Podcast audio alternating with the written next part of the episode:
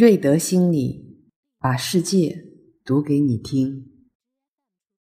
借着哄睡的这个主题，我想跟妈妈们再一次从情绪上去入手，去觉察自己在情绪背后的那些信念。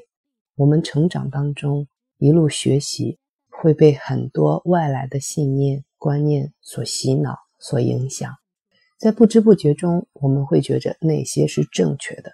如果不按那些做，它就是错误的，而忽略了人事物它发生的当下，它本身与这个人之间的连接，这个是很关键的。因为当下孩子的状态，或者说与我们发生着链接的这个人，他的状态不是正确或者是对错能够来决定的。